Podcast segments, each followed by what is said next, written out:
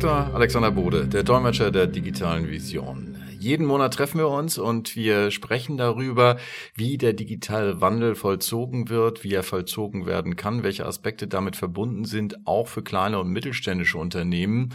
Und ein Aspekt haben wir dabei immer wieder berührt, das ist die Arbeitswelt. Äh, spätestens seit Corona wissen wir, was Digitalisierung alles tun kann, aber Digitalisierung geht weit darüber hinaus, was für gemeinhin darunter verstanden wird, Homeoffice und Videokonferenzen etc. Was steckt steckt da noch dahinter?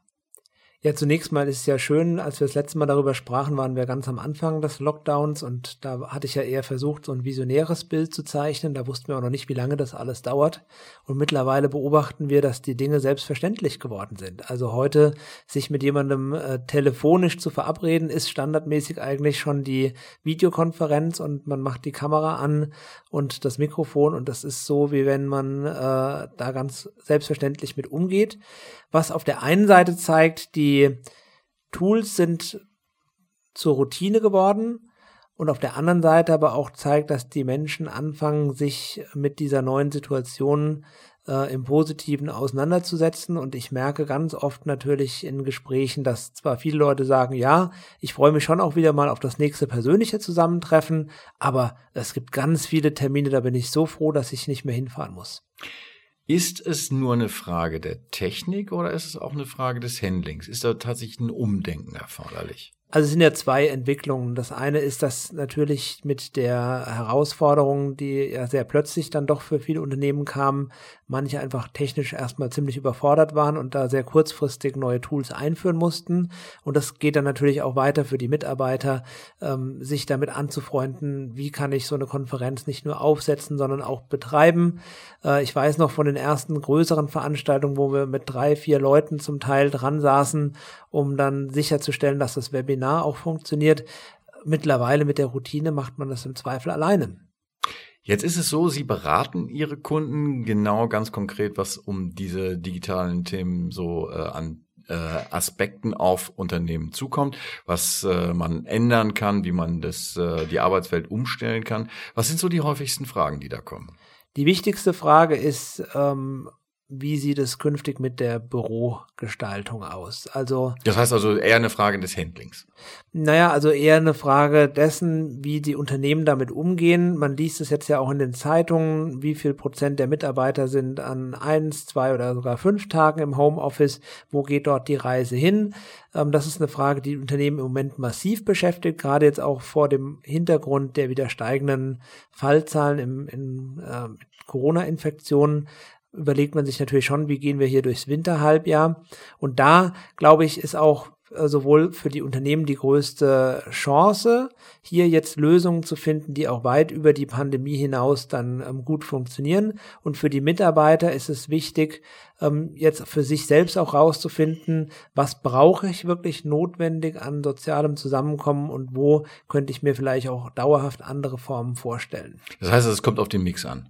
Genau. Ich bin in jeder Beratung immer der Meinung, es gibt keine 100 oder 0 Lösung. Also ich glaube, 100 Prozent Homeoffice ist nicht gut, aber in Zukunft auch wieder ganz auf Homeoffice zu verzichten, ist meines Erachtens auch nicht der richtige Weg, sondern es wird eben jedes Unternehmen für sich gemeinsam mit seinen Mitarbeitern Mitarbeitern rausfinden müssen, was ist für uns der geeignete Weg und dann können wir in der Beratung oder äh, allein durch die Sensibilisierung erreichen, dass dieser kulturelle Wandel einsetzt und auch dieses Thema dann zu einer gelebten Selbstverständlichkeit wird. Das ist das Handling. Ich hatte auch noch nach Technik gefragt. Sie äh, haben ja äh, eine Innovationsdatenbank, die Ihren Kunden auch zur Verfügung steht, wo sie sich Inspirationen holen können, wo sie im Zweifelsfall gucken können, wer hat eine passende technische Lösung für mich. Wir haben in Corona-Zeiten viele technische Lösungen kennengelernt. Zoom ist, glaube ich, wohl die bekannteste. Es gibt noch WebEx, es gibt äh, im Prinzip äh, Business Skype noch, was genutzt wird. Das sind alles Möglichkeiten, wie man sich über die Distanz zusammenschalten kann. Was gibt es noch? Also zum einen ist es ein Markt, der im Moment noch durch neue Anbieter ähm, immer wieder wächst. Also gerade ein deutsches Unternehmen, die Firma Teamviewer hat ja dann jetzt auch ein eigenes Produkt mit Bliss an den Markt gebracht. Um mal einen Anbieter, der nicht aus den USA kommt oder aus China ähm, zu nennen. Ähm, das heißt, hier wird noch wahnsinnig viel technisch passieren, aber ich habe ja auch schon vor einem halben Jahr darauf hingewiesen und da halte ich weiterhin dran fest, wir sind hier noch am Anfang der technischen Möglichkeiten. Wenn wir jetzt mal darüber nachdenken, wie können wir auch unsere Büros künftig so gestalten, dass wir einfach bessere Voraussetzungen haben, dann habe ich in der als Idee, als Vision virtuelle Meetingräume, wo man Leute auch im Bild zusammenschneiden kann und das Gefühl, sei es jetzt dann am Ende auch noch gestützt durch Virtual Reality ähm, so ist, als würde man wirklich gemeinsam im Meeting sitzen. Und ich glaube, hier wird sich in den nächsten Jahren noch wahnsinnig viel tun und wir werden irgendwann mal mit einem Lächeln auf die Zeiten rund um 2020 zurückgucken, wie rudimentär wir da noch unterwegs waren. Sie haben die Kulturfrage angesprochen. Welche Rolle spielt sie? Wie stark ist diese Rolle? Die Kulturfrage ist wirklich sehr, sehr entscheidend weil wir haben jetzt gerade in einem anderen Projekt das Thema Coworking äh, diskutiert, wo es darum geht, ähm, Coworking Spaces im ländlichen Raum zu schaffen. Ähm, Hintergrund ist, dass wir ja in den Metropolen, in den umliegenden Bereichen ganz viele Pendlerströme haben. Die Leute sind jetzt im Homeoffice, ähm, sparen sich damit sehr viel Lebenszeit äh, durch Pendeln, durch äh, Fahren ein, aber merken dann irgendwie, also nur zu Hause arbeiten ist auch schwierig. Und jetzt gibt es eben die Idee, diesen Menschen im ländlichen Raum ein beruflich-soziales Umfeld zu schaffen. Also es kommt ja am Ende des Tages äh, bei sozialen Strukturen nicht zwingend darauf an, dass sie mit ihren drei Kollegen, mit denen sie im selben Projekt arbeiten, im gleichen Büro sitzen, aber es kommt eben darauf an, dass sie mit Gleichgesinnten, mit Menschen, die auch beruflicher Tätigkeit nachgehen, sich auch mal eben auf einen Kaffee verabreden können oder wenn sie mal was äh, erzählen wollen, das dann auch einfach mal auf der menschlichen Ebene tun können, ohne dass sie das jetzt alles zu 100 Prozent dann über die virtuelle Schnittstelle abbilden. Und da sehe ich persönlich das größte Potenzial. Ich finde das spannend, dass Sie den ländlichen Raum ansprechen, weil der ländliche Raum wird immer so ein bisschen außen vor gelassen. Die Diskussion, die um die Videokonferenzen geführt werden, die um Homeoffice versus äh, Arbeiten im äh, stationären Büro geführt werden. Das äh, sind meistens Diskussionen, die in großen Unternehmen geführt werden oder zumindest hörbar dort geführt werden. Was heißt, sie sind auch mehr oder minder an die Metropolen gebunden. Wie groß ist die Nachfrage nach solchen Lösungen im ländlichen Raum? Also man würde wahrscheinlich im Moment sagen, sie explodiert geradezu, weil wir jetzt zwei Effekte haben, die sich überlagern. Zum einen sehen eben Mitarbeiter, Beschäftigte die Chance, hier wirklich qualitative Lebenszeit zu gewinnen, indem sie eben nicht mehr fünfmal die Woche nach Frankfurt pendeln müssen, sondern vielleicht nur noch ein oder zweimal und ansonsten aber in einem guten beruflich-sozialen Umfeld arbeiten können. Auf der anderen Seite sehen auch die Unternehmen die Chance. Ich mache es mal an einem ganz konkreten Beispiel fest. Die BASF hat das Programm 1000 1000 Satellites gestartet, wo sie 1000 Mitarbeitern ähm, Anlaufstellen außerhalb von Ludwigshafen schaffen, nämlich genau in ländlichen Regionen, weil jetzt die Sondersituation Ludwigshafen halt auch noch ähm, durch die gesperrte Autobahn äh, verkehrstechnisch eine Katastrophe ist. Aber aus dieser Not heraus kann ja was Tolles entstehen, indem sich dann halt zwei oder drei BASF-Mitarbeiter nicht erst in Ludwigshafen treffen, sondern halt in einem vorgelagerten Büro in Bensheim oder in Neustadt an der Weinstraße bleiben, was von ihrem eigenen Zuhause dann nur fünf Minuten entfernt ist. Das klingt nach einem Katalysator auch für die ländliche Entwicklung, so eine Art Gegenpol gegen die äh, Urbanisierung, die äh, Metropolenflucht, die es so gibt, dass die äh, Menschen in die Städte ziehen, weil nur dort irgendwie was passiert. Ja, also ich da habe ich eine ganz klare Vision. Wir haben schon vor fünf Jahren für Thüringen eine Digitalstrategie entwickelt, wo wir gesagt haben, wir müssen den ländlichen Raum gemeinsam mit der digitalen Stadtentwicklung denken und nicht voneinander losgelöst. Und nur so wird ein Schuh draus, wenn wir eben sagen, okay, wir anerkennen, dass es natürlich die großen Unternehmen in die Metropolen zieht, aber wir eben künftig Möglichkeiten schaffen, durch infrastrukturelle Voraussetzungen den ländlichen Raum vernünftig anzubinden. Dann haben die Leute die Kombination aus hoher Lebensqualität kombiniert mit äh, dieser Konnektivität, also mit dem Anschluss, mit den Möglichkeiten, die sich eben in den Metropolen äh, bieten. Und ich mache mal eine Beispielrechnung auf. Jeder kennt das, der zumindest im Rhein-Main-Gebiet unterwegs ist oder in anderen Metropolen, wie gefühlt leer die Straßen sind, wenn Sommerferien sind. Und ich meine jetzt auch schon in der Zeit vor Corona was wir dort haben, ist ja, dass einfach 25 Prozent der Leute in den Sommerferien im Urlaub sind, im Schnitt. Oder lassen Sie es 30 Prozent sein. Heißt aber umgekehrt, wenn es uns gelingt, 25 bis 30 Prozent der Arbeitstage eben nicht aus Frankfurt Innenstadt heraus, sondern aus umliegenden Regionen heraus zu gestalten, hätten wir ganz viele Herausforderungen, die sich in den letzten Jahren immer stärker aufgebaut haben. Gerade auch die Belastungen für die Infrastruktur und Staus etc. hätten wir mit einem Schlag erledigt. Und ich finde, das ist doch eine eine wahnsinnig schöne Aussicht eigentlich auf ein Thema. Jeder kann dort leben, ähm, wohnen und seine Freizeit genießen, wo er möchte. Und es wird auch weiterhin Menschen geben, die es lieben, in Frankfurt Innenstadt zu leben. Ähm, das will ich gar nicht in Abrede stellen. Aber wenn man es eben gerne weiter draußen hat, dann äh, umso besser. Und man ist trotzdem nicht abgehängt, sondern angebunden und Digitalisierung ermöglicht das eben. Der gesellschaftliche Nutzen ist also evident. Jetzt ist die Frage, Sie haben die Digitalstrategie für Thüringen angesprochen. Selbst ein kleines Unternehmen braucht erstmal ein Konzept. Wie könnte so ein Konzept aussehen? Also die kleinen Unternehmen ähm, sollten vor allen Dingen ihre Chance sehen, die sie damit haben, äh, indem sie ihre Attraktivität auch für Fachkräfte steigern.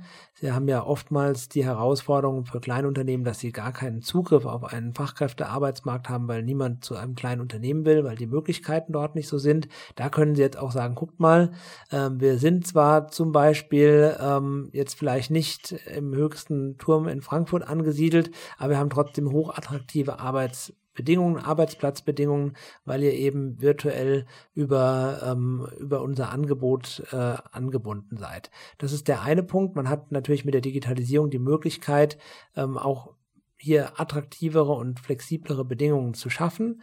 Der zweite Punkt ist, dass ähm, wir im Moment ja interessanterweise sehen, dass die großen Leidtragenden der Krise sind ja die Großunternehmen. Ähm, nehmen wir mal zum Beispiel eine Lufthansa als Beispiel, deren Geschäftsmodell einfach in Zukunft nicht mehr in der Art funktionieren wird wie in den vergangenen Jahrzehnten. Nehmen wir andere äh, DAX-Konzerne, die gerade massiv Stellen abbauen. Und ich glaube, hier ist eine ganz große Chance, wenn die Unternehmen sehen, wir haben jetzt die Möglichkeit, weil Digitalisierung ist in dem Fall so eine Art Gerechtigkeitskomponente, gute Bedingungen zu schaffen, wenn wir uns vernünftig für die Zukunft aufstellen, wenn wir uns den neuen Technologien öffnen, wenn wir eine vernünftige Digitalstrategie haben, wirklich auch nachhaltig für gute Fachkräfte attraktiv zu sein, dann sehe ich hier das größte Potenzial. Und dann haben wir über die Kostensenkungspotenziale und Umsatzsteigerungspotenziale, die wir mit Hilfe von Innovationen anderer heben können, noch gar nicht gesprochen. Jetzt ist es so, wir reden von Digitalisierung, wie sie jetzt umgesetzt wird mit technischen Lösungen. Das äh, ist quasi eine der größten Erfahrungen, die wir gemacht haben in der Corona-Zeit. Lange vor Corona haben wir aber über eine Veränderung der Arbeitswelt gesprochen, Stichwort New Work.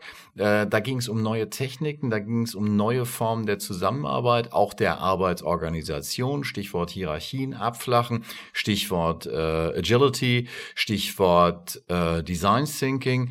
Sind das zwei Bewegungen, die nebeneinander laufen oder sind das eventuell sogar Bewegungen, die einander befördern? Also auf jeden Fall befördern sie sich, weil was auch ganz klar ist, das hatten wir auch äh, bei unserer Diskussion zu dem vorhin genannten Projekt ähm, gesehen, wir dürfen nicht in den bisherigen Mustern denken und äh, in den bisherigen Berufsbildern.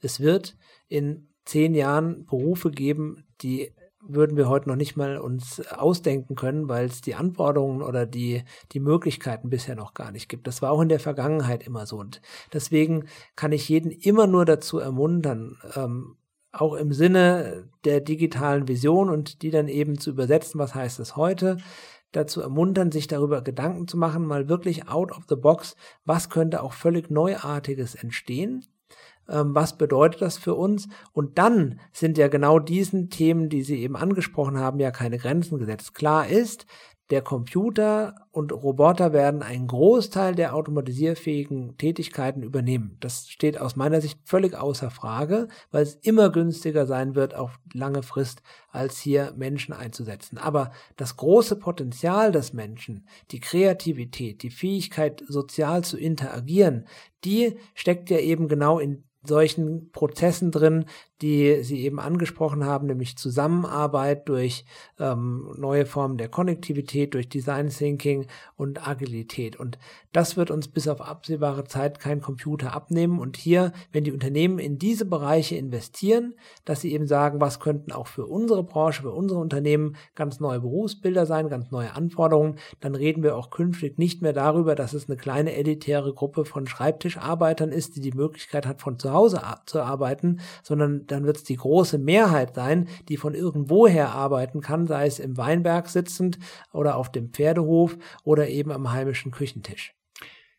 Jetzt gelten Sie als Dolmetscher der digitalen Vision. Wir reden auch äh, immer wieder von Ihrer Innovationsdatenbank. Einmal äh, die Woche haben wir ein Beispiel aus Ihrer Innovationsdatenbank, wo wir mal vorstellen, was alles passiert in der Welt der Digitalisierung.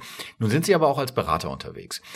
Die Frage ist, wenn Sie jetzt zu einem Kunden kommen. Ich will es mal ganz konkret wissen, wie übersetzen Sie dem das, wenn es um das Thema äh, Mensch geht, wenn es um die menschliche Komponente geht in der digitalen Vision? Wie muss ich mir das konkret vorstellen? Was passiert da? Wird da über Technik geredet? Wird da über Arbeitsweisen geredet? Über beides geredet? Wie, wie führen Sie beides zueinander? Wir haben eine tolle Vorgehensweise entwickelt, wie es uns gelingt, diese Visionen, die wir sehen, zum Beispiel basierend auf dieser Datenbank, die unser Kooperationspartner ähm, entwickelt und pflegt, ähm, eine Vision zu zeichnen und dann mit den Unternehmen im dialogbasierten Workshop zu erarbeiten, was sind eigentlich eure Stärken, die ihr heute schon habt und wie könnt ihr diese Stärken in einer Zukunft, die wir sehen, anhand von bestimmten Trends einsetzen und daraus was Tolles, Neuartiges disruptives, innovatives formen. So, und das ist ganz wichtig zu verstehen. Wir haben nicht das klassische Beratervorgehen, hingehen, analysieren und nach vier Wochen ihnen erklären, wie sie alles besser machen müssen, ähm, sondern wir gehen eben so vor, dass wir sagen, wir zeigen euch die, die Zukunft, wir zeigen euch die Themen, die relevant sind, auch mal über den Tellerrand hinausgeblickt und dann bewertet ihr nach eurer Einschätzung, basierend auf euren Kernkompetenzen, euren Stärken, wo ihr die größten Potenziale seht. Was ist der Vorteil? Also warum machen wir das so? Ich bin fest davon überzeugt, ich komme ja selbst auch aus einem mittelständischen Familienunternehmen, nur wenn die Geschäftsführung das eigene positive Gefühl hat, wird sowas umgesetzt werden, weil sie sind eben ja nicht getrieben durch irgendwelche äh, Börsen oder Aktionärsberater oder sonst irgendjemanden, der ihnen sagt, was sie für Zielvorgaben zu erreichen müssen, sondern sind am Ende des Tages sich selbst und ihrem eigenen Investment verpflichtet. Und dementsprechend müssen sie als Unternehmer ein gutes Gefühl haben, ihre Führungsmannschaft muss ein gutes Gefühl haben. Und dann wird auch eine neue Idee übersetzt. Sie sagen, die Führungsmannschaft, äh, insbesondere auch die Unternehmer selbst, müssen ein gutes Gefühl haben bei den Veränderungsprozessen, die sie angehen. Wo sehen Sie die äh, schwierigsten Hürden in diesen Prozessen? Die schwierigsten Hürden, muss ich leider sagen, liegen in den Unternehmen äh, im mittleren Management. Das sind nämlich diejenigen, die am meisten zu verlieren haben. Wir erleben ja auch zum Beispiel bei neuen Ansätzen, dass eben Hierarchien abgeflacht werden, dass Dinge eben nicht mehr so funktionieren, wie wir es schon immer gemacht haben. Und äh, auf der unteren äh, Mitarbeiterebene haben sie ganz oft Leute, die wollen noch was erreichen oder sind auch kreativ oder haben eigene Ideen. Ähm, auf der oberen Ebene haben wir viele, erleben wir jetzt gerade natürlich bedingt durch die aktuellen Rahmenbedingungen, die sind wach geworden, sagen, okay, wir müssen hier wirklich was tun. Aber die Mittelschicht, die sich sozusagen was aufgebaut haben und eigentlich jetzt so die letzten zehn Jahre bis zum Ruhestand, sage ich jetzt mal, ähm, noch ähm, erfolgreich abarbeiten wollten, die haben natürlich in so einer disruptiven Zeit, in einer dynamischen Umwelt am meisten zu verlieren. Und da haben wir ganz oft Blockaden. Und deswegen bauen wir die Teams in den Unternehmen auch bewusst so, dass wir aus allen Hierarchieebenen die mitnehmen, die auch willens sind, den Veränderungsprozess voranzutreiben und die müssen dann halt auch alle anderen mitziehen und mitbegeistern. Da haben wir einfach sehr, sehr gute Erfahrungen mitgemacht, äh, wenn man da in den Unternehmen erstmal die richtigen Leute raussucht, die wollen und dann laufen alle anderen schon hinterher. Ich meine es jetzt ganz im positiven Sinne, nicht jeder ist halt der First Mover, also der, der nach vorne springt, sondern manche wollen auch erstmal sehen, dass jemand jemand nach vorne läuft und sich dem dann anschließen. Wenn Amerikaner den Prozess der Disruption beschreiben, dann äh, sprechen sie gern und sehr martialisch von äh, Kill the Middleman, mhm. also den Mann in der Mitte rausnehmen. Äh, wie gut kann es überhaupt gelingen, die mittlere Ebene in einem Unternehmen mitzunehmen auf diesem Veränderungsprozess? Die kann gelingen, wenn wir es schaffen, jedem Einzelnen, und das ist wirklich so gemeint, wie ich sage, klar zu machen, was am Ende des Tages auch sein Nutzen aus dieser Veränderung heraus ist. Ich will nicht sagen, dass wir immer 100 Prozent erreichen. Es gibt einfach vielleicht 10 Prozent, die können diese Veränderung nicht mitgehen. Ja, da muss man dann halt gucken, ähm, wie man damit umgeht. Das ist halt bei Veränderungsprozessen so. Aber die allergrößte Mehrheit kann man dadurch mitnehmen, dass man ihnen ganz klar den Nutzen kommuniziert und dann vor allen Dingen, das ist ganz wichtig als Führungskraft gesprochen, sich um die zu kümmern, die willig sind, weil die anderen laufen hinterher wenn sie, so wie man es aus dem Schulsystem zum Teil kennt, sich immer um die zwei Schwächsten aus der Gruppe kümmert, die man noch irgendwie mitnehmen muss, dann haben die Guten halt so ein Aufmerksamkeitsdefizitgefühl und sind dann vielleicht frustriert. Deswegen meine ganz klare Empfehlung, arbeiten Sie den Nutzen deutlich heraus und kümmern Sie sich als Führungskraft um die, die wollen. Und Sie werden sehen, das wird einen wahnsinnig positiven Effekt haben. Ähm, Sie haben viel mehr kreatives, äh, engagiertes Potenzial in Ihrer Belegschaft, als Sie vielleicht auf den ersten Blick vermuten. Stichwort Empfehlung. Äh, ich nehme schon mal mit, dass äh, die Digitalisierung nicht nur eine technische Frage ist, sondern auch eine Kulturfrage, die die Arbeitswelt, die Art und Weise, wie wir arbeiten, verändern wird und verändern muss. Die spannende Frage für jeden Unternehmer wird jetzt sein, womit fange ich morgen an? Sie fangen am besten mit dem Thema an, wie wollen Sie künftig, in welcher Umgebung wollen Sie arbeiten, weil das ist jetzt aus meiner Sicht das Drängendste. Ich habe eben davon gesprochen, dass jetzt ganz neue Konzepte, Coworking bis hin zu Co-Housing, Co-Living, also wo man dann wirklich Wohnen und Arbeiten an einem Gebäude zum Beispiel unter einen Hut bringt, ähm, angegangen werden. Da entsteht wahnsinnig viel im Moment äh, an ganz vielen Orten und die Unternehmen haben jetzt die Chance, hier mit ihren Mitarbeitern zusammen Angebote auszuarbeiten, die sie wirklich auch wollen. Also Nehmen Sie es von mir aus an dem Beispiel Homeoffice. Wie gehen wir jetzt durchs Winterhalbjahr? Wie viel Prozent Homeoffice wollt ihr? Wie wollen wir die übrige Zeit gestalten? Wie wollen wir sicherstellen, dass wir auch unterschiedliche Interessen ähm, ausgleichen? Jemand, der halt zu Hause gar nicht arbeiten kann, aus welchen Gründen auch immer, äh, dass der dann halt die Gelegenheit hat, fünf Tage die Woche ins Büro zu kommen und alle anderen trotzdem mit ihm in engem Austausch sind. Also das sind die spannenden Prozesse, wo man jetzt auch am deutlichsten diese Veränderung aktuell merkt. Und ich glaube, hier ist es sehr, sehr wert, auch sich von außen Unterstützung reinzuholen mit jemandem, der sich damit auskennt, wie solche ähm, Prozesse ablaufen, weil am Ende des Tages ist es halt so, dass man manchmal ja im eigenen Betrieb, im eigenen Alltag den Wald vor lauter Bäumen nicht sieht. Und da hilft natürlich ein externer Blick deutlich. Den bieten Sie an. Alexander Bode, der Dolmetscher der digitalen Vision. Herzlichen Dank. Vielen Dank.